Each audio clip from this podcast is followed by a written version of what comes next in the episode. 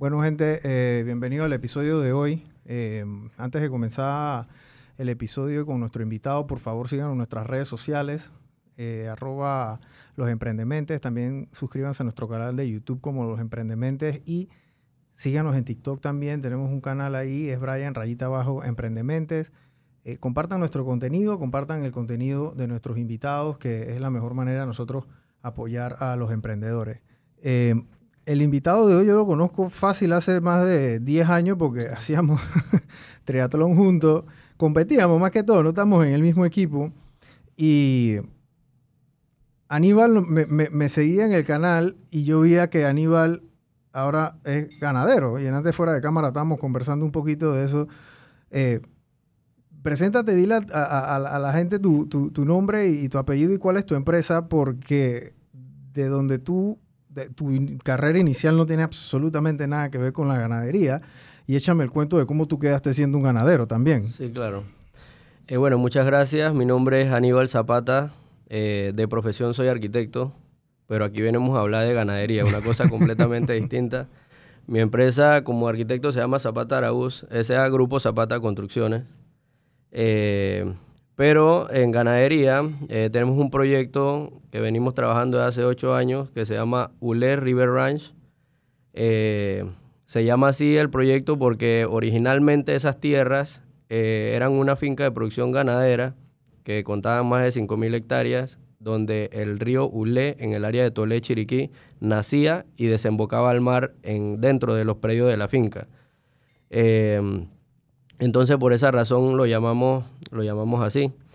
Eh, este es un proyecto que, en cuanto al tema de ganadería, ha ido dando, evolucionando realmente de una forma positiva, bien interesante. obviamente, yo al mando de, este proyecto desde, desde, hace ocho años, para aclarar, yo tengo 35 años.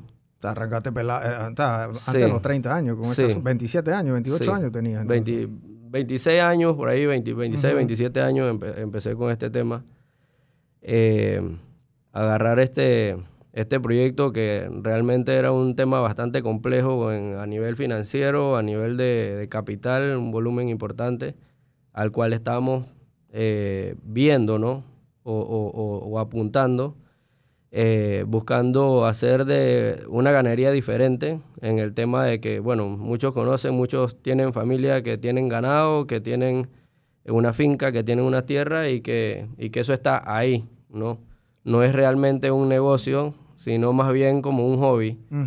Y para mí esto desde el día uno nunca fue un hobby, nunca fue un me sobra algo o estoy ahí.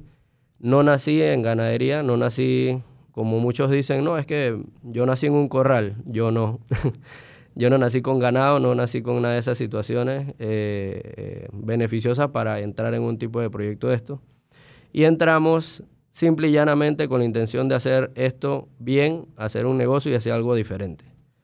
Eh, el primer punto de lanza a resolver era el tema financiero, obviamente, entrar en, una inversión importante y hacer diferenciación Primero, como cualquier otro negocio, el primer objetivo mío era producir algo y tenerlo vendido antes de yo poderlo producir. Claro. Por ende, me metí en la ceba, en la engorda de ganado. Eh, cuando yo entro en este, en este tema, el, primer problema era que obviamente yo tan joven no era como una figura muy formal y seria dentro del, del ámbito del negocio de la ganadería, porque todo el mundo acostumbra a negociar con gente mayor, ¿no? Eh, no, no me veían como que con ese formalismo, esa seriedad que yo sí estaba. Y tampoco eras el hijo de un ganadero. Eh, no, no era hijo de un gran ganadero. Claro, entonces no venías con esa investidura, como dice uno, ¿no? Exactamente, no venía con la bendición de nadie.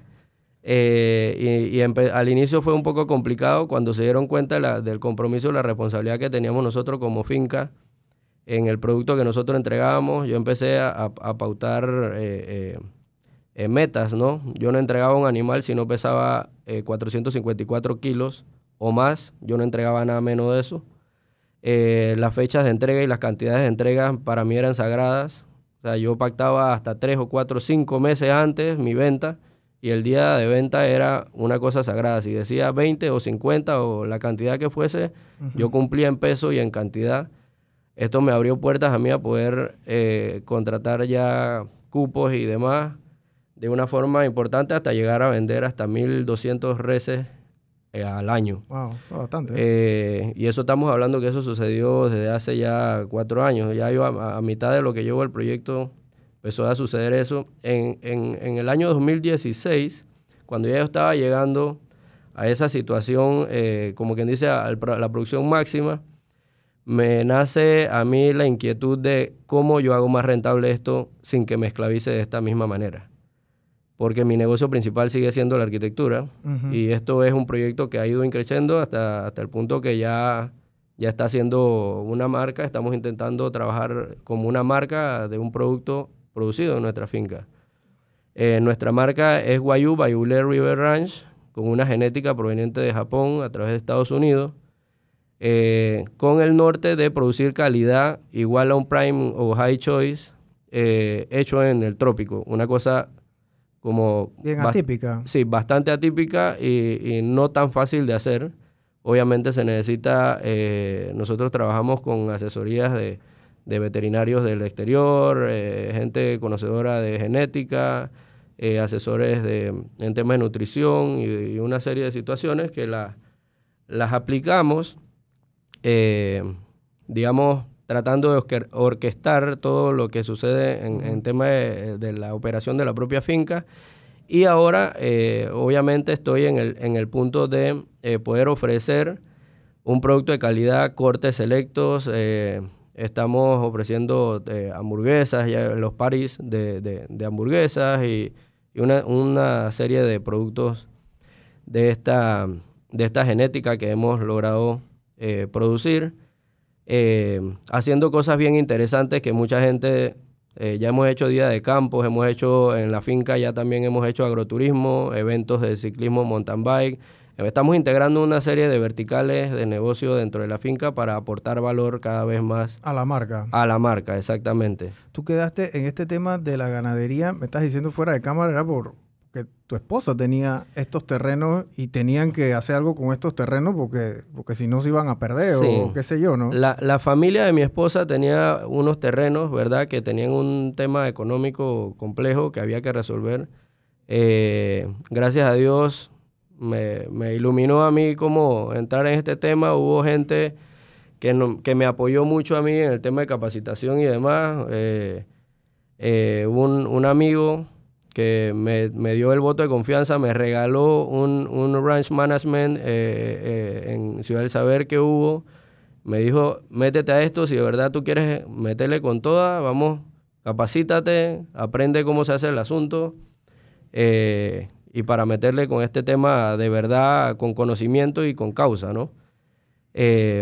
En el camino de esto yo he ido comprando tierras, eh, mi esposa tiene algunas de las tierras también y, administro otras de las tierras eh, de una tía de ella. Que en total son como 400, me dijiste. Sí, como 400 hectáreas en total. Eso es buco tierra, gente.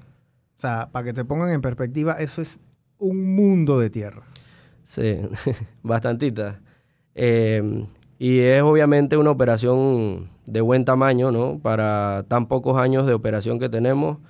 Eh, trabajamos, no obviamente no, esto no se hace con varita eh, mágica, ¿no? Eh, trabajamos con, temas de bancos y una serie de, situaciones que el trabajar de buena manera, con buenas prácticas y siempre cumpliendo con todos los procedimientos y demás, nos ha garantizado y, no, y los bancos nos han apoyado a seguir creciendo de la forma que lo hemos venido haciendo, que considero yo es bastante rápida para, para el tiempo que tenemos en, en este tipo de proyectos, ¿no? Sí, el, eh, para que la gente entre un poquito en contexto, la, ganadería que hace Aníbal, y bueno, yo con, conocimiento de causa, porque mi familia tiene ganadería, es que hay, diferentes clases de uno gana plata dentro de la ganadería. La más compleja, digo yo, en mi, por, mi experiencia, es la que, bueno, la que hace mi familia también, que es esa, esa ganadería de ceba o de pastoreo, como le dicen, ¿no? Sí. Que básicamente tú agarras a una novilla, agarras una vaca chiquita, la engordas y entonces la vendes después que eso es lo que ustedes hacen también, ¿no? Bueno, lo de nosotros va más allá. Nosotros empezamos desde la genética. Eh, nosotros eh, compramos novillas, crecemos esas novillas, seleccionamos las mejores, las preñamos con genética guayú. El producto de esto Eh, nosotros los machos los engordamos en otra finca donde mi papá hacemos, yo hago la cría, la recría que vendría siendo la media ceba. La ceba o engorda del animal para llevarlo terminado hasta 550 kilos y más. Estamos en libras, vienen siendo como unas 1.300 libras aproximadamente. Nosotros no sacrificamos lo que normalmente la gente hace de 1.000 libras, 900 y pico. Ya nosotros llegamos a 22 meses un animal de vida eh, sobre los 1.300 libras para sacar el producto final. A esto nosotros sacrificamos, maduramos carne y procesamos cortes, hamburguesa y todo lo demás. Hacemos el, el, el proceso, Vertical. eh, sí, todo, completo, O sea, están industrializamos. integrados verticalmente todo. O sea, usted mismo, la el, el- mismo animal lo procesan, lo sacrifican lo, y lo producen, bueno, lo producen y después lo, lo- lo procesan Sí, al punto que ya hacen la venta final, La del, venta de- final, del producto terminado. ¿no? exactamente. Que esa venta final la hacemos por, básicamente estamos moviéndola más que nada por venta en Instagram eh, y, y- y venta directa a cliente final. En arroba Ule River Ranch. Eh, ahí pueden encontrar el contacto. Eh, ofrecemos una calidad sin hormonas. Esas son otras prácticas que tenemos. Sin hormonas, sin ivermectina, sin antibióticos. Wow. Y el grass feed que nosotros hacemos, lo hacemos con rotaciones diarias. Nosotros- Diariamente. diariamente rotamos eh, los, los- los animales de engorda, los rotamos diariamente en, en potreros de 2.000 metros cuadrados. Para ponerles una idea. eh, Quizás son que como 30, 40 reses diariamente que lo estás rotando por no, corral. son varios grupos, porque tenemos un- grupos de 10, 10 a 14 animales, dependiendo el, el- el- el tamaño de los mismos, Claro. que consumen en 2.000 metros cuadrados eh, en un día y el siguiente día siguen pasando. Entonces, no necesitamos usar eh, antibióticos y demás porque el animal no come pasto ni, ni con lodo, ni con heces, ni con orina, porque todos los días se come un pasto nuevo. Entonces, eh, la engorda es intensiva y, y un, un proceso, ahora hay mucho este tema de la carne limpia, el alimento con trazabilidad, la, la- la comida eh, saludable, eh, buscar eh, cosas que no estén eh, contaminadas con hormonas y demás, y nosotros vamos hacia allá con productos High Choice y Prime, pero limpio. A diferencia de lo que se consume normalmente como carne de calidad en Panamá, que es, que es mucho carne importadas, ¿verdad? Que vienen de feedlots. Feedlots son eh, eh, confinamientos donde se le entrega al, al animal la carne, el- el- su alimentación de granos. Eh, se le entrega en un confinamiento y el animal vive en medio de las heces, la orina y todo esto diariamente, ¿no? Entonces, el tipo de grasa que genera este animal, obviamente, eh, eh, viene, proviene de gluten, proviene de cier- serias situaciones que a veces eh, esa grasa a mu- a mucha gente le cae pesada, mucha gente dice, no, es que no me gusta la carne porque yo el día siguiente quedo como con ese sabor y esa y ese aftertaste de, de lo que sucede, Claro. ¿no? O la hamburguesa me cayó pesada o, o demás este tipo de cosas y todo esto no sucede si se produce de forma limpia. Ok. O sea, ustedes le meten bastante genética entonces a ese tema de la producción. Porque Sí. eh, normalmente el pastoreo o la, gana- o la ganadería de, de- de- de campo aquí eh, es, es esa, ¿no? Eh, La, gente compra la novilla, la engorda y va y, no sé, va a un matadero y la vende. Y Eh, hasta ahí llega. Y hasta ahí llega, ¿no? Sí. ¿Qué pasa? Aníbal lo que hace es que él cuida el tema de la genética, que la genética es otra arista, digamos, que Sí. dentro... Y, y la gente que se dedica a genética, por lo general, solamente se dedica a genética. se, venden a a- se dedican a vender la genética como bonito, Exacto. no como funcional. Exacto. Entonces, ¿qué pasa? Yo puedo tener una novilla mega cotizada de Brahman, yo la preño y la novilla literalmente pasa preña toda su vida, porque yo voy sacando, sacando, sacando y eso es por, por inseminación Sí. artificial, por plumilla, como le dicen, ¿no? Así que la novilla está preñada y hay gente que solamente tiene novillas de, de, de, de- para, Para, pre- para pa- reproducción. Para reproducción y ya, y Sí. de ellos sacan el dinero así, ¿no? Correcto.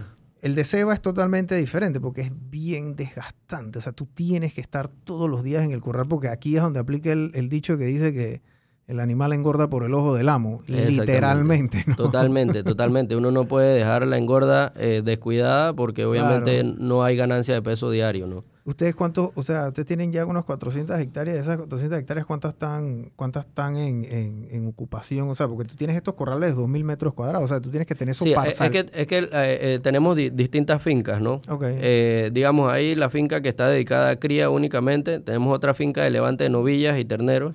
¿verdad? Y tenemos la determinación. la finca de terminación o de engorda final son eh, aproximadamente 60 hectáreas realmente. Esa es la que está Un eh, día sí, un pe- día no. pequeñísima y, y el artista de esa finca es mi papá. Ok. Mi papá es, eh, le digo yo que poco falta para que le dé con cuchara. Es un artista en eso. O sea, yo ahí no me meto con él porque él lo hace mejor que yo. Claro. Eh, yo de ahí para abajo en todo lo que es genética, inseminación, embriones, reproducción. eh, por poner un ejemplo, yo he tenido años de 92% de preñeces. Eso es una cosa para que para el que no conoce de ganadería, es el doble del porcentaje eh, nacional. O sea, yo soy dos veces más rentable preñe- ¿Preñeces naturales o, o, en, el global de todo. Ok. O sea, en el global. Pero en Panamá, ejemplo, es entre el 40 y el 45% anual Ujú. las preñeces de, de- de- de ganado de cría. Entonces, que uno pueda ser dos veces más efectivo que eso, significa que hay un gap muy lejano en Sí. tema de rentabilidad, ¿no? Claro. Entonces, eh, son cosas importantes como, como metas que, que- que yo tengo, que mínimo yo acepto un 80% y, y yo soy duro con ese tema, el apoyo de, lo- de los veterinarios y demás, de nosotros. Eh, hay que darle un seguimiento importante, tres o cuatro eh, eh, procesos que nosotros hacemos de reproducción al año, porque también necesito animales para todo el año sacrificar. Ujú. Hay gente que dice, no, es que esta temporada sí y en aquella no, pero yo necesito sacrificar animales Todo el día, todos los, Todos los- to- todos todos los meses porque el flujo de caja, la operación de la finca continúa. Exactamente. Y eso lo aprendí con la ceba. Porque, ¿qué pasa? Eh, la gente me decía, no, es que yo solo vendo en junio. Pero, ¿qué pasaba los otros meses del año? Había meses buenos, habían meses malos, pero en el, en el promedio mío, como yo vendía todo el año, todos los meses, todas las semanas, me di cuenta que el promedio anual mío de venta era mejor que los que vendían solo una vez Una al vez. año. Entonces, eh, son cosas que me fui dando cuenta dentro de la operación. No fue que nadie me llamó a tocarme el hombro y dije, oye Aníbal, es que tienes que hacer esto. No, tocó ensayo-error, aprender, Eso es lógica. ¿no? corregir y, y parece bastante lógico, pero realmente en el mundo de la ganadería como que todo el mundo se sabe un librito que no sé quién se los enseñó, pero hay muchas cosas equivocadas dentro de ese librito, ¿no? Sí, lo, y, y eso, eso pasa mucho hasta con el tema de la agricultura, porque Sí. tú sabes, a veces que hay gente que, que siembra y entonces eh, hay diferentes cosechas, ¿no? y que esa cosecha te va a dar fruto dos veces al año, por ejemplo. Pero no es porque sea una fruta de, de temporada, sino porque es una fruta de término, ¿no? O sea, Sí. él, él demora seis meses en, soltar la fruta. Entonces, la gente inteligente en, este, en estos ambientes lo que hacen es que siembran diferentes parcelas. Entonces, siembran una parcela este mes, siembran otra parcela el otro mes, siembran otra.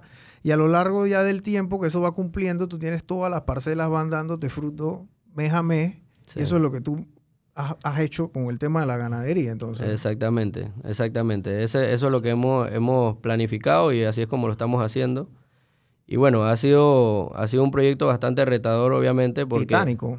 Sí, y, y el tema de, de educar también al, al cliente final, eh, al consumidor. eh, hemos invertido un tiempo importante también y recursos en eso. Cada vez la puerta se abre más. Eh, cada vez más gente consume y más gente se da cuenta de que el producto es de calidad y que en Panamá sí se produce calidad eh, igual o mejor que mucho de lo que se trae de afuera. ¿Ustedes, ¿Ustedes venden la red entera o ustedes la todo lo que todo lo que pasa usted lo procesa? Todo lo procesamos. Ustedes todo lo procesan. Todo lo estamos procesando. O sea, sí. que ustedes tratan de llegarles al consumidor final Exactamente. cuidando esa- ese, ese- ese margen, esa rentabilidad, ¿no? Sí, sí. Porque esa es otra cosa, gente. El que vende, re- el que vende reses aquí de pastoreo, yo no sé en cuánto, en cuánto están vendiendo, tan, cuánto están comprando, porque el, el- el- esa es otra cosa. El, el productor y el ganadero son el, el de- de- del eslabón son los que más sufren.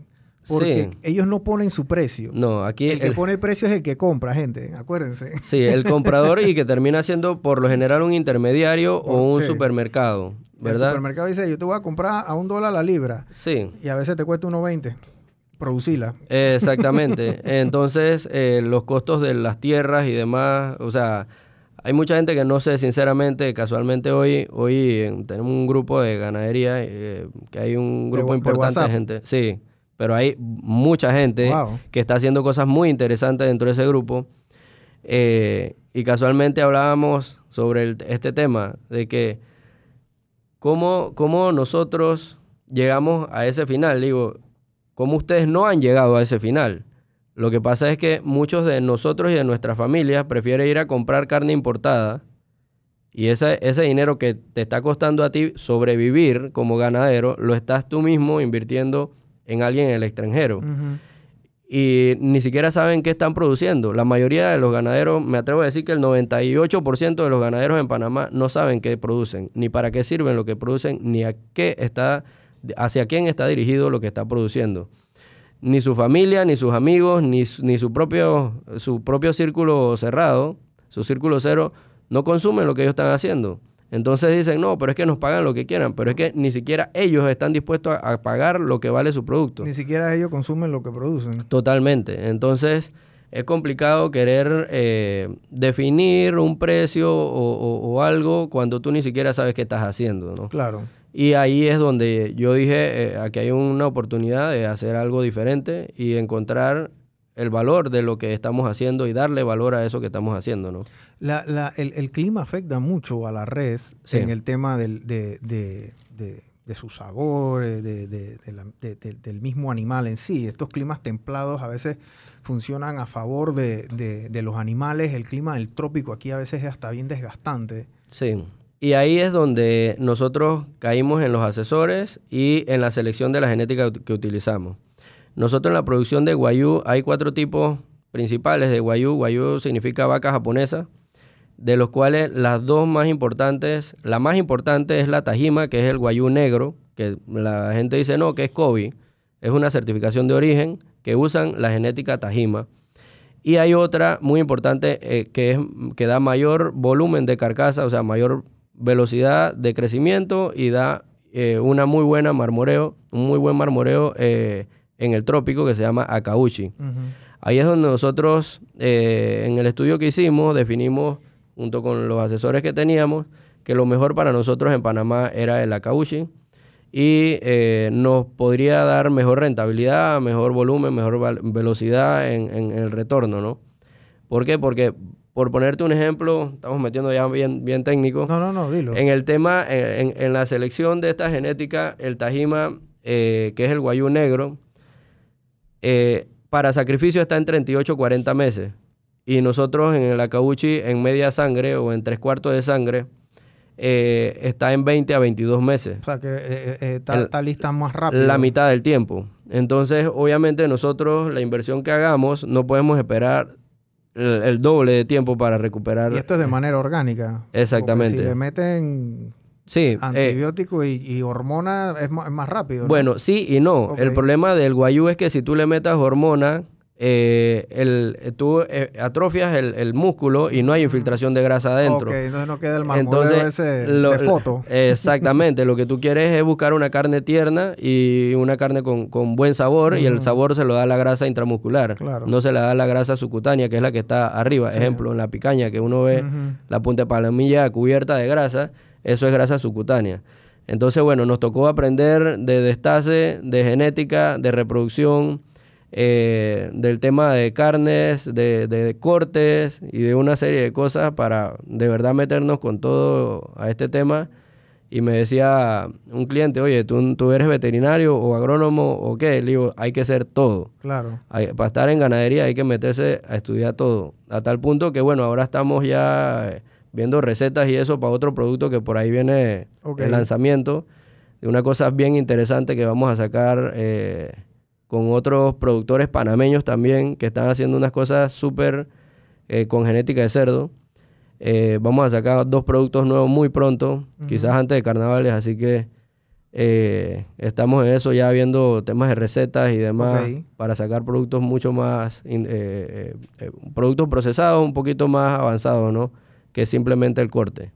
Eh, eh, tú, yo te iba a preguntar antes de comenzar, inclusive la tenés esa pregunta, es el tema de tu flujo de caja, pero tu flujo de caja obviamente lo tienes bien organizado porque tú todos los meses estás recibiendo, vendiendo y recibiendo, ¿me explico? Sí. Que normalmente es como tú decías, hay productores que nada más dicen, dije, bueno, yo vendo en junio, yo vendo en septiembre, yo vendo en diciembre, qué sé yo, ellos tienen su fecha y básicamente todo su ciclo ganaderos es en base a eso, ¿no? Al, tema de la, de, la, de la venta que lo hace bien desgastante porque tienes, o sea, ganas mucha plata en un día, pero entonces ya después no cobras más hasta X cantidad de tiempo, ¿no? Sí. Y tú, tú le has buscado y le has dado la vuelta a eso que lo hace interesante, inclusive te hace a ti más apetitoso para un banco financiarte, porque ellos dicen, Chuso, hay más chance que este, que este, que este Aníbal, o sea, puedes tener un mes malo, pero no puedes tener 12 meses malos. Claro. Pero un ganadero sí puede tener un, un, día al año malísimo que se le murieron unas res o le cayó un, lo que sea. y, y, vamos al otro tema. El, el, otro tema más interesante que eso es que mi precio o mi valor del ganado no depende del mercado. Porque el mercado, el mercado es mío, en ese caso, porque yo el producto... Es terminado. Es terminado, exactamente. Entonces, el valor de un animal, eh, ahí es donde voy, eh, eh, el valor de un animal para una, una evaluación eh, financiera del banco, por ponerte un ejemplo, no es el valor normal que el banco tiene para cualquier animal eh, eh, industrial. Claro. entonces, hay gente que compra, por decirte, un animal de genética, de feria, que le costó X cantidad de dinero, y las crías de esos animales no valen eso. Claro. Valen 300, 400 dólares una cría. Entonces, a la realidad es que el valor de los animales míos, como es un valor de venta final, e, es, mucho mejor. Claro, porque ellos lo ven como un inventario. Exactamente. Ellos no lo ven como una res. Entonces, a mí cosas que me han pasado que cuando llegan a la finca de cualquier ganadero a hacer una, un avalúo, se van con unas fotos. De la mía salen con cortes de carne. Entonces, el valor es tangible, ¿no? Claro. Eh, eh, eh, porque ellos dicen, hey, si él tiene 100 cabezas de ganado, aquí esas 100 cabezas de ganado le sacan son, son mil paquetes de, de, o mil bisteos, mil paquetes de hamburguesa, lo que sea. Entonces ellos ya dicen, hey, este es un producto que se va a procesar y entonces ya yo tengo ahí, digamos que ellos te van a financiar, es el tema de la producción o te financian las cuentas por cobrar que tengas o, el mismo o el mismo inventario o los insumos que necesites. Y ahí vamos a otro tema, lo que acabas de decir, cuentas por cobrar. Antes cuando yo vendía en pie los animales engordados, yo tenía que aguantar 3, 4 meses en que me pagaran. Es correcto. Eh, ahora yo sacrifico y maduro mis 15 días y yo vendo y el cliente final a mí me paga el día que yo le entrego. Claro. No es que yo tengo que esperar meses que suceda esa ruleta de que cuando vendían los supermercados o cuando ya no había producto mío en, vitrina, entonces que venían a pagarme en mi producto. Miren, todos los ganaderos, y, los que no estén escuchando, si, si no son ganaderos y conocen a un ganadero, díganle que miren este podcast urgente. Porque lo que ha hecho Aníbal es que le ha dado la vuelta a una industria donde la cenicienta y la víctima siempre ha sido el productor. Porque el productor no decide su, el precio de su producto. Si el día de mañana yo voy y comienzo a vender celulares, yo le pongo el precio a mi celular. Y el mercado me dice si me lo va a comprar o no. Pero ¿qué pasa? Ahora hay, hay, hay un tema que se llama el monopolio y hay otro que se, se llama es la inversa del monopolio, que no me acuerdo el nombre, pero es básicamente cuando el que compra, los que compran ponen el precio. Es un monopolio a la inversa, ¿no? Entonces, el que compra, en este caso es los supermercados, y ellos te dicen, pueden ponerse de acuerdo entre ellos también, ojo, eso también pasa, pueden ponerse de acuerdo entre ellos y decir, hey, vamos a comprar la libra a tanto. Y el productor o vende o no vende. Bueno, realmente en Panamá lo que pasa es que o vende o el banco le quita las tierras a la mayoría. Peor todavía. Eso, ahí, ahí no tienes mucha opción, entonces... O sea, te mueres ahogado, te mueres eh, quemado. Sí, o sea, toca... Eh, eh, conozco muchos que, que realmente el día que tienen que vender, no importa cuánto pesa lo que tiene, simplemente tienes que vender porque tienes un compromiso bancario que pagar. Wow. Entonces, a veces no le sale ni para la operación. Entonces, no, no tienen ni siquiera para meter un inventario de fondo de ellos. Y es una cosa triste. Eh, Desgastante. Eh, sí, sí, súper. Eh, mucha, mucha gente ha salido de la ganadería y ha dejado el negocio tirado porque no es negocio, es una supervivencia. Entonces, ahí es donde yo digo, realmente como, ¿para qué sobrevivir con algo que podría ser tan interesante? Porque digo, estamos eh, generando alimento. O sea, estamos creando alimento, un producto, proteína, eh, y por qué no proteína de calidad. Em, y somos, digamos que la base para, para todo esto que sucede. ¿Cuánta gente aquí en la ciudad no tienen una mata de tomate? O sea, nada. Y somos responsables de producir un producto de calidad para alimentar mucha gente, ¿no? Entonces, ahí es donde tenemos que estar claro qué estamos haciendo y para quién lo estamos haciendo. Sí, porque el mercado de carne, digamos que carne de corte o, o Sí. estos filetes, el ribeye, el New York, etcétera, esto que, que- que- que es un mercado que viene en crecimiento, que no es que está ya, pero a flor de piel, que en cualquier lado hoy en día tú vas y tú tienes unos cortes de esta índole que eso antes no se veía aquí en Panamá. En todas las provincias tú encuentras cortes importados. Sí. Y te voy a dar un dato. A mí me gusta ver mucho número de importaciones, de todas estas situaciones y trato de investigar. También formo parte de la Junta Directiva de Anagán Chiriquí, la Aso- Asociación Nacional de Ganaderos Capítulo Chiriquí. Eh, y tenemos acceso a, a una serie informa- de información y, y esto me lleva a mí a muchas preguntas. Ejemplo, ¿sabes que más de 5 millones de dólares se importan a precio de importación de carnes del extranjero, de las cuales ningún ganadero en Panamá le toca un centavo? Todos se quejan porque no hay valor agregado, no, no hay clasificación de carne. Y ahí es donde yo digo, ¿quién me clasificó mi carne? ¿Quién le puso el valor a mi carne? El cliente final Claro. y quien lo, quien lo está consumiendo. Entonces, eh, cuando yo digo eso, o sea, realmente no es que es culpa de, de una legislación, no es, no es culpa de los, de los gobernantes, eh, no es culpa de nadie de, de- de que esté externo al- al- a la industria de la ganadería. Es realmente una, una falta de responsabilidad de nosotros los ganaderos asumir ese compromiso y, y procesar e industrializar lo que estamos haciendo. ¿no? Hacer un análisis y una retrospectiva de qué es lo que se ha venido haciendo mal. Porque Sí. si el mercado, si, si el ganadero, y hay que decirlo como es, si hubiese atendido estos espacios dentro del mercado, no hubiese carne de importación aquí en Panamá. Sí, correcto. y mira, eh, lastimosamente yo no, no, no era ganadero y no existía con los tiempos de, lo- de, de los Sonians acá. En esos tiempos mm, eh, me enteré de que había gente que, que castraba animales para poder crear gas- grasa, infiltrar grasa en animales con cruzamientos europeos para poder ofrecerle el producto a, a los americanos que vivían acá en la zona del canal. Que buscaban esa, esa calidad, ¿no? Sí, cuando se fueron en el 2000 esta gente, eh, de acá obviamente los demás consumidores decían, me da igual, ¿no? Y en los supermercados no ofrecían este tipo de productos, pero en Panamá se producía una carne de mejor calidad para los Sonians. Claro. Entonces son cosas que han pasado en la historia de Panamá y que mucha gente ha olvidado. También hay una genética eh, eh, de ganado criollo que tiene 500 años de adaptación aquí en Panamá que da un muy buen marmoreo eh, y da una muy buena calidad de carne que se tuvo abandonada y ahora nos dimos cuenta que eso existe aquí en Panamá sin tener que traerlo de afuera. Wow. Y hay gente que está sacando eso. De hecho, yo estoy haciendo unos cruzamientos de criollos con, con Con guayú guayú. y, y es una bomba. O sea, el producto que vamos a sacar eh, muy pronto va a ser una bomba. Y la gente me pregunta, ¿Y oye, qué raza es el ganado criollo? el, el ganado criollo era una genética que provenía eh, cuando vinieron los españoles, que ellos trajeron estos animales y eso quedó en soltura en las áreas de, de Tolé, en las montañas de... eh, de hecho, hay unos que le llaman criollo guaymí y otros que le llaman criollo guabalá Wow. que eso permaneció por muchos años adaptándose y sobreviviendo en esas montañas, en las áreas comarcales ahora. De una manera azabache, pues. Exactamente, entonces eso se ha ido recuperando y hay ciertas fincas y hay hasta una asociación y todo que está rescatando esto para Wow. producir este tipo de genética.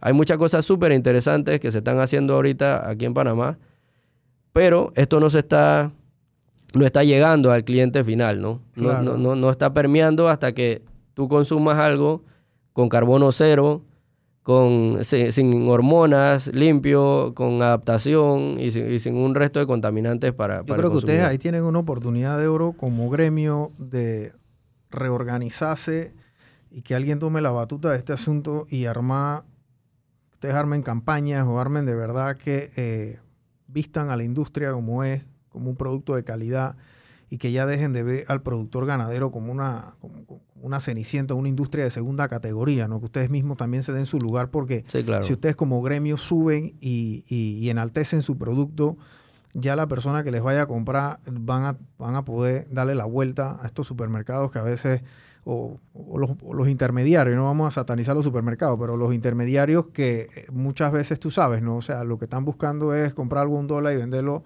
a 1.25 y se quedan con esos 25 centavos, pero el que sufre muchas veces es el ganadero, ¿no? Claro. El que sufre es el ganadero. El que sufre es el ganadero realmente. Porque los insumos, el, el tema con, con, la ganadería es que los insumos te van a subir. Eh, la, la, vaca come, come pasto, o sea, el pasto tú tienes que darle un cuidado, eso tienes que darle el fertilizante, tienes que eh, cuidar a la vaca, que si se, el veterinario, y, y ellos no te dan crédito, un veterinario no, no te da crédito a ti.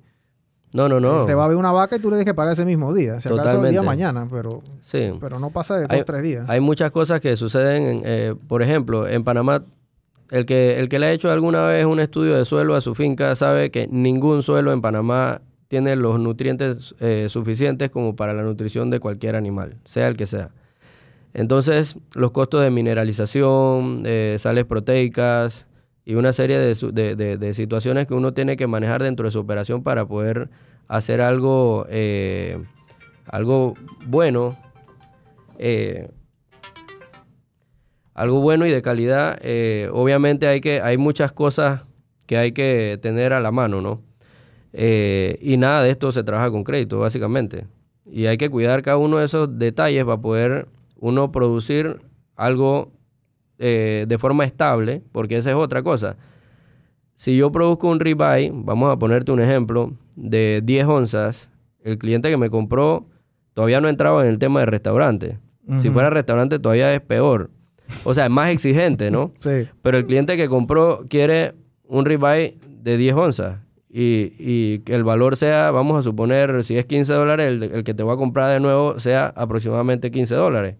Porque no es que un, un, día va a valer 25 dólares y el otro día va a valer 10 y que uno va a ser pequeño, otro va a ser grande, uno va a ser tierno, otro va a ser duro. Claro. La idea es ser constante eh, y por esa razón hay que, como quien dice, parametrizar. Yo voy a matar animales de tal peso, de tal edad, o sea, y todo tiene que ser de esa manera. Y si nos vamos al restaurante, todavía más, más aún. Más exigente todavía. Más exigente, porque un restaurante no te va a cambiar los, los precios de los platos eh, un día el plato te vale 35 y el otro día te vale 20. Sí. Eh, eh, el plato tiene que ser el mismo cada vez que tú vas al restaurante, ¿no? Y el costo de ellos tiene que ser el mismo o hasta más barato para que su rentabilidad también sea claro. estable, ¿no? Sí, es, un, es, un, es una cadena literalmente alimenticia que, que, que, todo el mundo va como que pasando el costo, ¿no? Pasando el costo, pasando el costo. Y tú has, y tú has evitado un gran absorbedor de ese costo que es el, intermediario. Porque, ¿quién más está haciendo este, este, este modelo de negocio así como tú? Porque yo es primera vez que escucho algo así. Bueno, eh, con la genética que nosotros estamos haciendo, de la forma que lo estamos haciendo con pastoreo, sin hormonas, libre de todas estas situaciones, eh, con esta calidad de producto, hasta donde yo sé, nosotros somos los únicos que estamos haciéndolo de esa forma. Hay algunos otros que lo están haciendo con el tema de confinamiento y están procesando con otras razas, Brangus, Angus uh -huh. y, y, otros temas de esto. Eh, no sabría decirte a profundidad porque lastimosamente aquí en Panamá... El gremio es, es, es muy... muy el, el, nadie quiere eh, decir su... Sí, eh, no quieren decir sus secretos su... y le digo yo, ¿qué, ¿qué, nos beneficia eso? Realmente yo desde el día uno que empecé, yo empecé a, a que todo el mundo sepa lo que estoy haciendo claro. para ser transparente de lo que estamos haciendo. Alguna, alguna ocasión por ahí me dijeron que había alguien haciendo lo mismo que yo hace 30 años. Le digo, bueno, no sé, no había nacido o si ya había nacido estaba muy pequeño para saber que ya lo estaba haciendo, pero yo tengo 35 años ahorita y todavía no lo he escuchado. Claro. Entonces, Pero, sí. y lo que tú haces se hace en otros lados del mundo. O sea, este, tú no inventaste la Coca-Cola, no, como, no, como no, dice yo, uno, ¿no? No, yo no inventé la Coca-Cola. Eh, de hecho, nosotros eh, estamos agremiados en el Global Global Guayu Alliance eh, y también para Latinoamérica eh, está Aso Guayú y yo soy el representante y, y, presidente de la Asociación de Creadores de Guayú de Panamá. Entonces, eh, esto es una receta, como quien dice, lo que está bien hecho, replícalo. Claro. Y si puedes, mejóralo. Entonces, lo que yo he hecho es hacer lo mismo, pero yo lo estoy haciendo grassfeed. En la mayoría de los países lo están haciendo a grano, en, en, en feedlot. Con, confinamiento. Exactamente. Entonces, yo, yo estoy haciéndolo, la, el, el, diferenciador mío es que lo estamos haciendo grassfeed eh, y de forma limpia. Entonces es un, un, producto eh, ya en Europa, en Estados Unidos. De hecho, el, el, la carne grass-feed, no solo porque sea con una calidad de marmoreo, sino que el grass-feed tiene un 25% más de valor que la carne de feedlot. Sí. Entonces, eh, el objetivo quizás no es llegar mañana a Estados Unidos, pero sí que tengamos un producto de la calidad más top que hay en, en los mercados de primer mundo en Panamá y producido en Panamá. Eso sería un épico que tú pudieses Algún- exportar a los Estados Unidos. algún eso día- es como llevar arena allá al Sahara, o sea. Bueno, eh, porque allá está la calidad, calidad. Mira, de hecho, eh, nosotros hemos tenido acercamientos que por temas de políticas pu- eh, eh, internacionales no podemos enviar, pero nosotros hemos tenido acercamientos de, de restaurantes de Cancún, de... de- de- ¿Pero por qué por temas de políticas internacionales? Porque nosotros no podemos, o sea, para yo poder exportar, yo necesito que el lugar donde yo proceso tenga todas las certificaciones Mm, internacionales para poder yo mandar hacia, Entiendo. hacia Estados Unidos, hacia. Europa y Sí, demás. te piden eso. Entonces, el problema que tenemos aquí es que los dueños de esos lugares que tienen esas certificaciones quieren apropiarse del producto, cuando el producto y la calidad y, la- y el proceso es mío. Entonces, Ellos quieren ser el, el intermediario. en exactamente, entonces ellos quieren apropiarse del producto y poder mandar... Y entonces el volumen que a mí me piden no es un volumen atractivo para estas industrias que tienen esas certificaciones. Entonces, Claro. pero para mí, como, como ganadero, sería fenomenal. De hecho, si yo lo hago y logramos ubicar productos de nosotros en ese tipo de restaurantes que son de primera línea en, en- en un área sumamente importante en el tema de turismo, eh, yo les aseguro que se meten N cantidad de ganaderos a, a- a trabajar junto a nosotros con este tipo de proceso, ¿no? Claro. Pero son puertas que eh, están, como quien dice, con candado y con la, lla- la llave la tiene otro. Así que eh, son cosas interesantes que podrían pasar si muchos se ponen de acuerdo en que Panamá puede y produce un producto de calidad de Y este esa- nivel. esas certificaciones, o sea, tú tienes que, me imagino, bueno, obviamente la planta la tienes que certificar y eso, Sí. eso es un tema de, un- de una inversión Claro. grande también, ¿no? ¿De cuánto, cuánto estamos hablando ahí? ¿Millones de dólares? Sí, sí. Estamos hablando como de 6 millones de dólares aproximadamente tener una planta con certificación y todo lo demás. Eh, sé y conozco algunos inversionistas que están haciendo una planta de proceso para empacar y demás en el área de las tablas. Un proyecto muy importante que esperemos podamos entrar en algún tipo de conversación para ver si con ellos sí podemos. Eh, pero yo sí invito a los que tienen plantas de proceso y tienen este tipo de asuntos que, que conversemos a ¿En la ver de qué quién- manera... ¿Quién está haciendo eso? ¿Carnes de cocle? ¿Son ellos? No, no, no. Ah, no. otra gente. Sí, es otra gente. Eh, vi un matadero ahí, me acuerdo cuando iba allá a Pedací, a las tablas siempre estaba el matadero ese ahí a la izquierda antes de ir a Pedací. Eh, pero sí, este, wow, es, es interesante porque yo creo que, imagínate, ese, ese, ese es un área. Aquí en Panamá el tema de la comida y el consumo, ese, ese, ese sector primario, como le dice uno, es tan desgastado. O sea, es, a veces, sabes, uno ve a los productores en la televisión y, o sea, ellos es, es como una novela con, con el con triste. O sea, siempre es la queja, que no podemos, que no sé qué.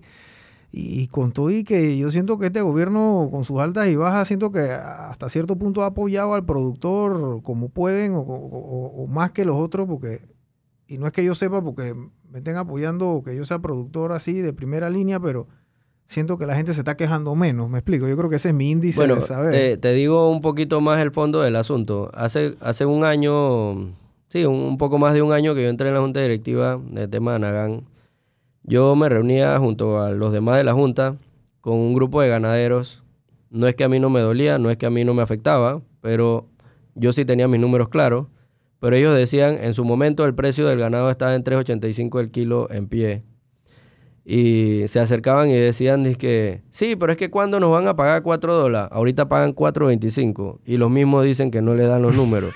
y, yo le, y, y yo le decía, man, cuando te paguen 4 dólares, 4 dólares no va a ser suficiente. Y cuando te paguen 4.25 tampoco va a ser Pueden pagar suficiente. 10 dólares igual, porque si tienes una fuga de si tienes una fuga de plata, igual se te va a ir la plata por ahí. Sí, entonces eh, muchos ni saben cuánto cuesta un kilo de carne de su producción.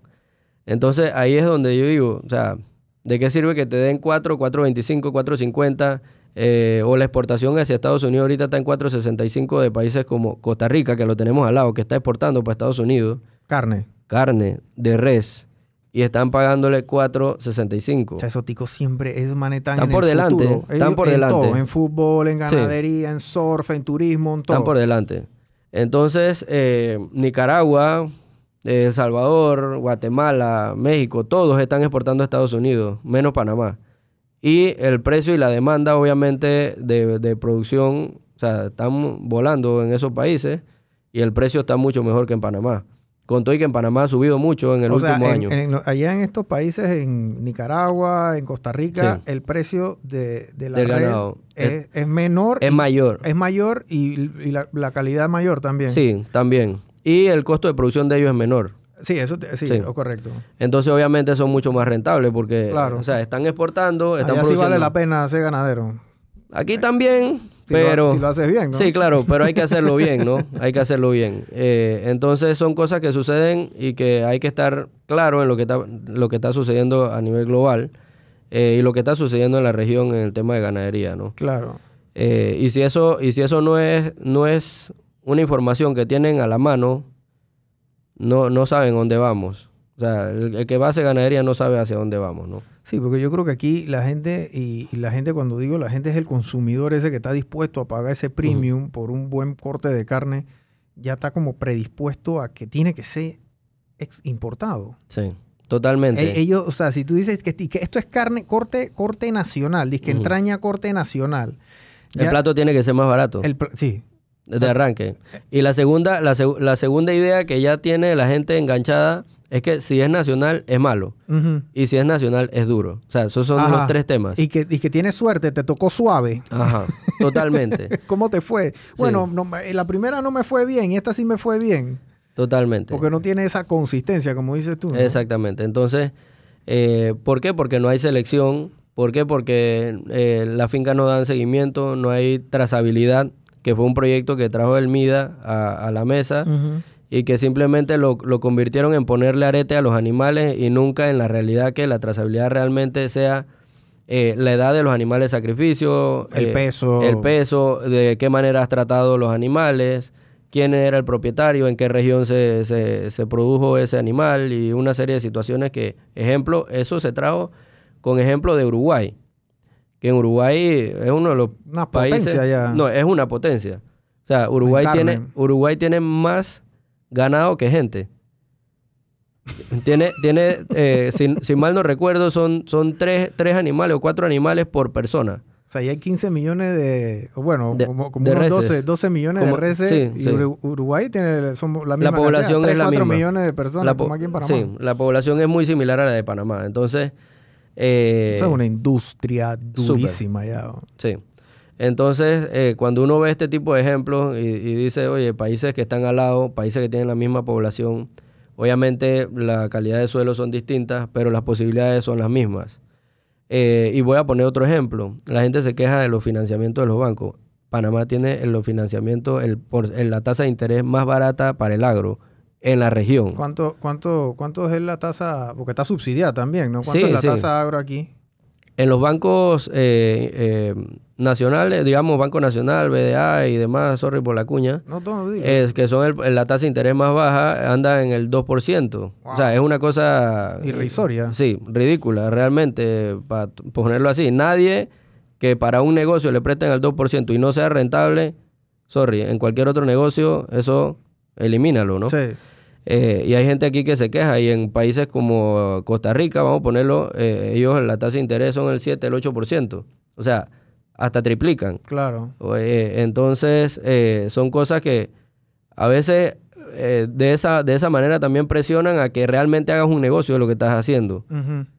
Pero como aquí no se ve de esa manera, es realmente como que, oye, es una obligación que nos regalen un interés más, más accesible o, y demás, como pobrecito yo, el ganadero. Vamos, a- vamos, a- vamos, pues sí, lo tratan como, como una limosna, es lo que le, eh, siempre, siempre, Totalmente. yo siempre pienso que, que el productor y el y, y esto hablo de toda la industria primaria, o sea, eh, es, es como que, como que, como que ellos no, no ex- ellos están pidiendo como que siempre es un tema de que, o sea, como que es esa necesidad, pues, y eso viene producto de no manejar el flujo de caja.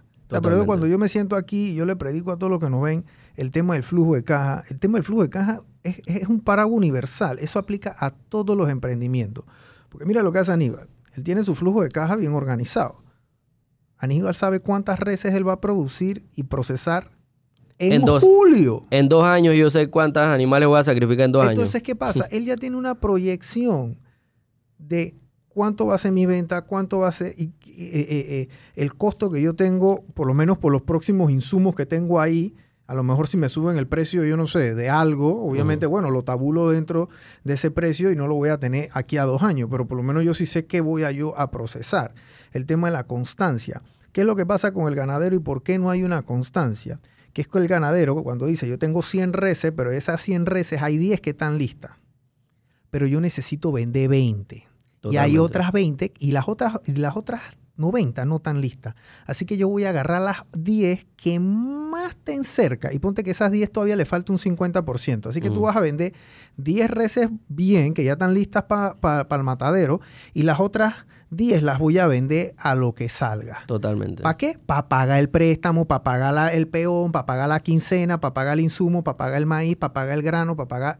Entonces, ¿qué pasa? Se vuelve ya, es una tienda de, de chino, literal, donde yo agarro, vendo, con la, donde, donde meto la misma plata, entonces agarro ahí, con esto pago no sé qué, y oye, anda, vende, ve- vétete estas dos reses que están allá, y vende, o sea, se vuelve una, un desorden, y a la hora de la hora, por eso es que a fin de año están, dije, hey, el, el el kilo de carne cuesta 10 dólares. No me da los números. Puede costar un millón, tampoco les va a dar los números. Tampoco le da los números. Y, y pasa otra situación, que también por, por la banalidad de que mi finca esté más bonito que el otro, se quedan sin ganado por vender animales para que la finca esté bonita. Eso también lo he visto mucho.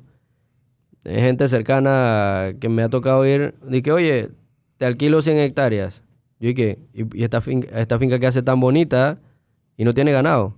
Dije, no, es que me gasté toda la plata fumigando, cortando, limpiando, arreglando, haciendo cercas, no sé qué. Yo dije, ¿y cómo tú conviertes eso que estás haciendo en, en- en efectivo? Si no tienes con qué convertirlo. Y la, y, y el, y la conversión de efectivo para nosotros los ganaderos son los animales. Sí, Entonces, para mí es una premisa, primero, inversión de conversión, que es animales, y segundo, la belleza. claro. Entonces, Sí, porque la belleza no te la ve el, el que nadie te la me la paga, nadie la va a pagar. Nadie la va a pagar. Nadie la va a pagar. Entonces me dice, no, que este potrero tiene algo de rastrojo. Sabían que el rastrojo tiene más nitrógeno y hay muchas plantas que tienen más eh, eh, proteína que los pastos. ¿Qué rastrojo? de- explícala? Leguminosas, leguminosas. Tienen, tienen hasta mejor nutrición para los animales. Entonces es como que, como que tú todos los días comes arroz solo y, y en vez de comer arroz, bueno, tienes proteína, tienes, bueno, así mismo, balanceado. Entonces la gente dice, no, pero ¿por qué tu ganado está bonito que no sé qué? Mi ganado come rastrajo, mi ganado come Claro. de todo. Entonces, tengo de todo tipo de pastos, de todo tipo de, de- de leguminosas, de, de- monte, lo que sea.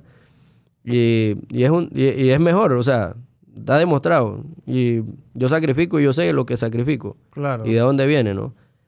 Y ahí es donde yo digo, bueno, hay tiempo para me- eh, eh, hacer limpieza, para tiempo para todo, y hay un porcentaje del renglón para eso. Claro. Hasta donde estira eso, hasta ahí llegó.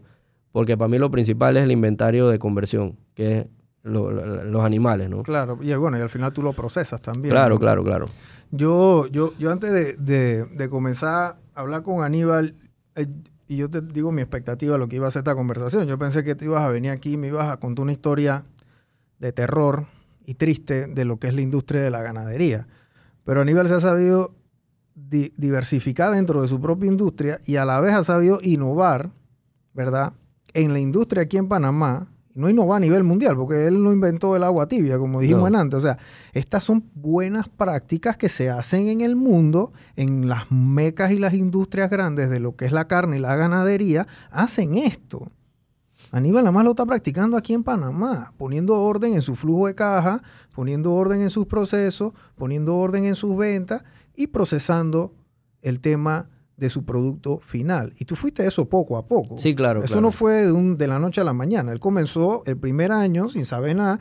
Después se dio cuenta, hey, esto no me está funcionando, hey, esto sí me está funcionando, y ¿qué están haciendo allá? Me imagino que en la noche no dormías buscando en Google y leyendo por ahí por Bueno, todos lados.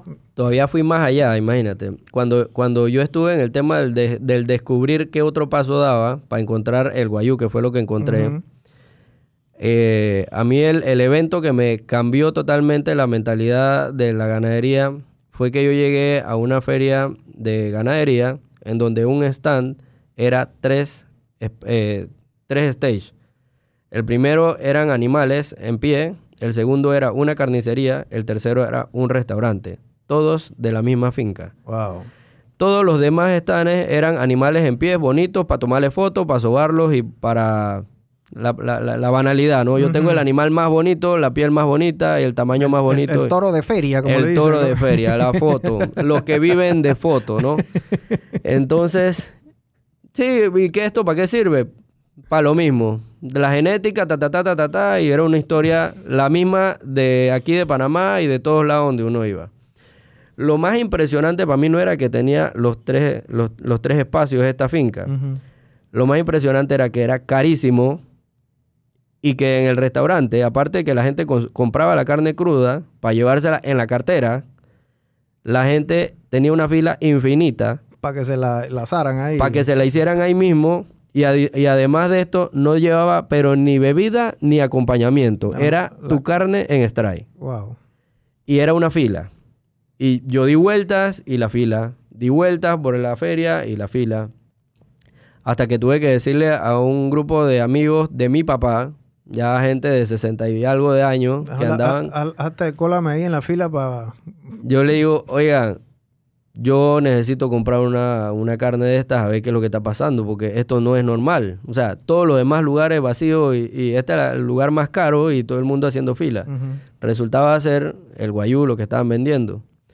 Esto sucedió en Colombia.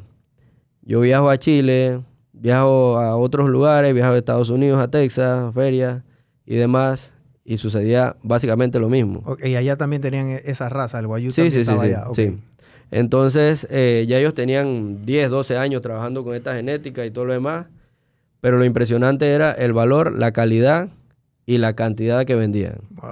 Entonces, ahí es donde, donde yo dije, esto, esto es algo distinto. O sea, y si se, uno, uno ha visto por internet, yo veía, ¿cuál es la carne más cara? Guayú. Guayú. Kobe, Kobe Steak. Ajá. que, cómo se hace para comprar eso. No es una subasta, una cosa espectacular.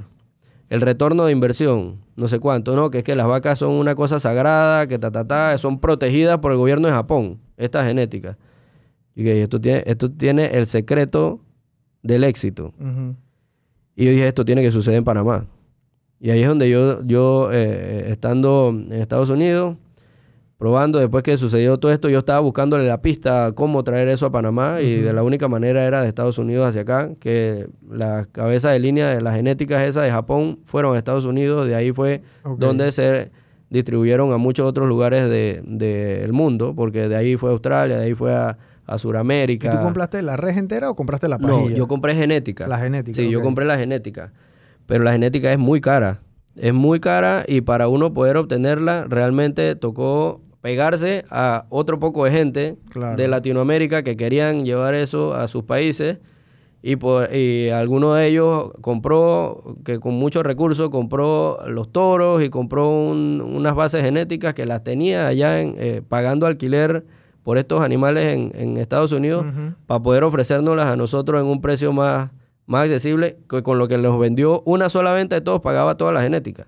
Wow. Entonces, eh, era, era una visión también que él tenía, y o sea, tenía recursos y tenía una visión mucho más allá de la que nosotros estamos eh, haciendo. dile a la gente cuánto puede costar este tema y cómo funciona el tema de la genética también, porque eh, yo me puedo estar imaginando que yo voy allá a los Estados Unidos y compro la vaca Ponte que me la puedo meter en, la maleta, me la traigo acá y entonces acá la preño y eso no mm. funciona así. No es tan así. Puede, eh, o sea, hay dos formas de traer la genética a Panamá. Una es en pie, comprar los animales, un toro de esto, vamos a suponer la genética que yo tengo aquí en Panamá. Eh, estos animales tienen valores de 80 mil, 200 mil, o sea, un animal. Un animal. Eh, y sabemos que un animal obviamente es un salto si tú no trabajas con, extracción de genética, embriones y, demás, ¿no? En eh, tema de biotecnología. Eh, pero estos animales, para hacerlo de una forma más, de impactar un volumen más grande, lo que sucede en todos los países de, primer mundo en tema de reproducción, de, de producción de animal, es que todos ellos usan inseminación artificial. Dentro de mi estudio estuvo eso. Cuando, cuando vemos eso, yo empiezo a investigar el tema de, la, de las pajillas de semen de, de estos toros porque esta genética impacta un 70% sobre cualquier otra genética. O sea, es mucho más fuerte. Wow. Es que muy dominante. Es muy dominante. Eh, sucede con el Angus que impacta como un 60 y el Guayú impacta sobre un 70. Cualquier, cualquier genética. Sí. ¿Y con, qué, y con cuál la, la cruzaron? Yo he cruzado con Brangus, con Brahman de registro, con Beastmaster, con eh, Cenepol. He cruzado con de todo para, para buscar los mejores resultados para mí en adaptabilidad y, en, y en rendimiento, ¿no? Eh, na- nada se aísla del origen. O sea, todo eh, termina en el mismo punto que es la calidad porque el 70% es mucho más fuerte que ese otro 30% que aporta el vientre de la, Claro. de la vaca, ¿no? Entonces, retomando el tema de cómo trajimos eso acá, cuando la unidad de pajilla eh, de estas genéticas eh, muy bien seleccionadas valían entre 150 y 200 dólares la pajilla, o sea, para, para preñar un- Ujú. un- un- una vaca. Había que comprar un volumen importante para poder que eso bajara. Eso sucedió junto con estos otras gente de otros países.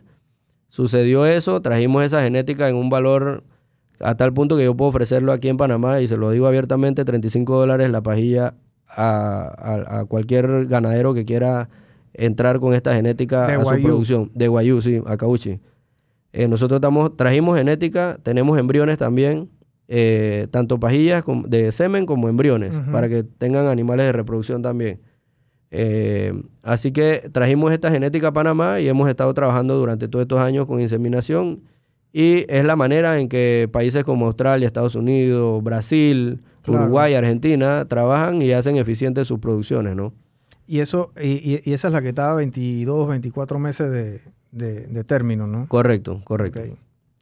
Entonces es bien, es bien interesante todo esto porque realmente yo no vine a, a probar o a intentar hacer algo para ver qué pasaba con el primer animal que yo sacrificaba. De hecho, cuando yo sacrifiqué mi primer animal y mandé el- las fotografías a, a los demás en el, en el Global Guayu Alias, todo el mundo me dijo, estás un poquito más allá de lo que esperábamos que ibas a sacar. Wow. Entonces, porque era pasto, porque era todo esto, entonces ellos sí fue y que, Aníbal, dale por ahí, ajusta aquí, ajusta allá, y sigue por ese camino porque la cosa va bien, ¿no? Claro. Y les comento, los ojos de mucha gente de Global Wayu Alliance están puestos en Panamá.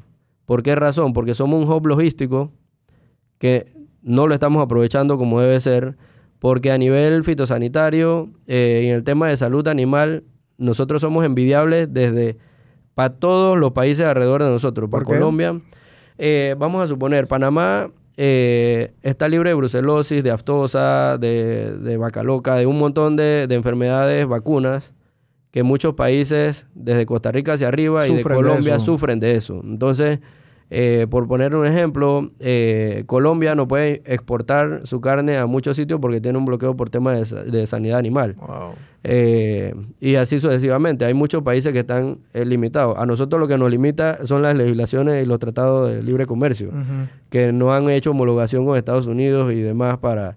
Pero realmente en el tema sanitario, animal, somos un país envidiable. Entonces, son oportunidades que si, que si lo que, lo que ahí sí entro en el tema de legislación, si se aprovechara esta oportunidad, eh, sé de muchos, porque conozco a esas personas que dicen, yo hasta meto una inversión allá para que, para que hagamos una producción importante y podamos exportar a países que de, de mi producción no puedo mandar nada para allá. Claro. Entonces, eh, es interesante este tipo de, de visión que se tiene desde afuera de lo que en Panamá podría hacerse.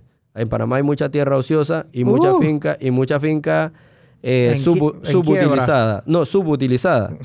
Porque eh, entonces, eh, agregándole valor de esa manera, eh, Claro. hay mucha gente que eso también necesitamos nosotros como país, ese tipo de inversiones eh, que produzcan calidad y que produzcan trabajo también, generen trabajo para las áreas rurales y todo lo demás, ¿no? Sí. Entonces hay un, un paraguas de, de oportunidades y de cosas que si se hace bien, eh, la ganadería ocupa un, un- un territorio a nivel nacional importante en cuanto a... ¿Cuánta- ¿Cuántas cabezas de res hay, hay aquí en Panamá a nivel, a nivel nacional? Si te sabes la cifra, no sé.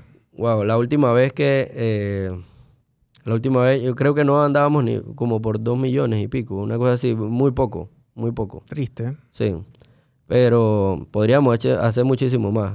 Y eso, y miren lo que él dijo de Uruguay. Uruguay tiene 3, 4 millones de personas y ahí hay 15 millones de vacas, 12 millones de vacas. Sí, Hay más vacas que gente. O sea, eso, eso ya te dice a ti la envergadura de esa industria y ellos cuánto exportan. Porque es mentira que las 4 millones de personas se están comiendo esas 15 millones de vacas. No, no, no, no, ¿Me explico? eh, Eso, eh, ellos, ex- ellos exportan ahí a dos manos. sí eh, de hecho Uruguay hasta, o sea, Brasil es uno de los grandes productores de carne bovina eh, y Uruguay exporta calidad para Brasil. Imagínate. Exportan para China, para Japón, para Estados Unidos, para toda Latinoamérica. O sea, el- uno habla de carne de Uruguay y todo el mundo sabe qué es calidad lo que, Claro. lo que se, se produce. Sí, ¿no? esta- esta- estos países de primer mundo, ellos obviamente, digo, el costo de producción de ellos es mucho más alto, sea donde sea que lo produzcan, inclusive hasta en escala. Ellos nunca van a poder competir con el- el- el- la mano de obra y el costo de producción de un país en Latinoamérica. Pues. Entonces, obviamente, para ellos se les hace inclusive hasta más apetitoso importar a Sí. esos países porque obviamente le pueden sacar más jugo a la naranja, como dice uno. ¿no? Sí. Así que, este, eh, Aníbal, gracias, gracias por haber venido y darnos como una historia de, uno, lo que estás haciendo y cómo lo has hecho, porque has sido bien transparente en todos estos procesos. Normalmente el agricultor no es tan transparente en todo lo que está haciendo y tú has aquí, digamos que abierto los libros y, y enseñaste, ya lo único que falta es que enseñaras la cuenta de banco prácticamente, porque el- no- nos, diste, nos diste todo lo que ne- ne- ne- necesitamos saber. Eh, y esto es para todos los ganaderos que nos estén viendo, todo el gremio, de verdad que, o sea, únanse como gremio y traten de cambiar la estructura de cómo lo están haciendo. Y si ya lo están haciendo, se traten de divulgarlo de una manera que, que compita con estas empresas que están trayendo carne de afuera y que, que están cubriendo ese espacio. ¿Me explico? Sin, men- Totalmente. sin mencionar nombres de empresas, ¿no? Porque son Claro. un pocotón, hay un pocotón que lo Sí, están sí, haciendo. Ya tienditas que- individuales que tienen un 30, 40 metros cuadrados están importando su Sí, carne directo. sí, directo, de una. Y restaurantes importando también su propia carne. Entonces, eh, sí es importante que nosotros, no, no- nosotros como Panamá nos unamos como gremio, porque tenemos un vecino, Colombia, que es verdad, tiene, un, tiene, tiene, un, tiene una población mucho más grande, a lo mejor consumen más, pero están importando carne. Costa Rica está importando carne, Nicaragua, Salvador, toda esa, todo, Suram- eh, todo Centroamérica y entonces Panamá, que tenemos el canal, hub logístico, tenemos este, este tema fitosanitario que me acabas de decir. O sea, tenemos como que la fórmula perfecta, lo único que hace falta es como el chef, ¿no? Sí. Que cocine lo- los ingredientes. Eh, las redes sociales tuyas son arroba, Ule River Ranch. Ok. Eh, sí, porque la otra, la personal, eh, Sí, la, eh, eh, escríbanle la de Ule River Ranch, este, y, y también ahí también pueden comprar los productos. ¿Tú, tú exactamente qué estás procesando o qué sacas ahí que vendes eh, eh, por, como producto final al, al público?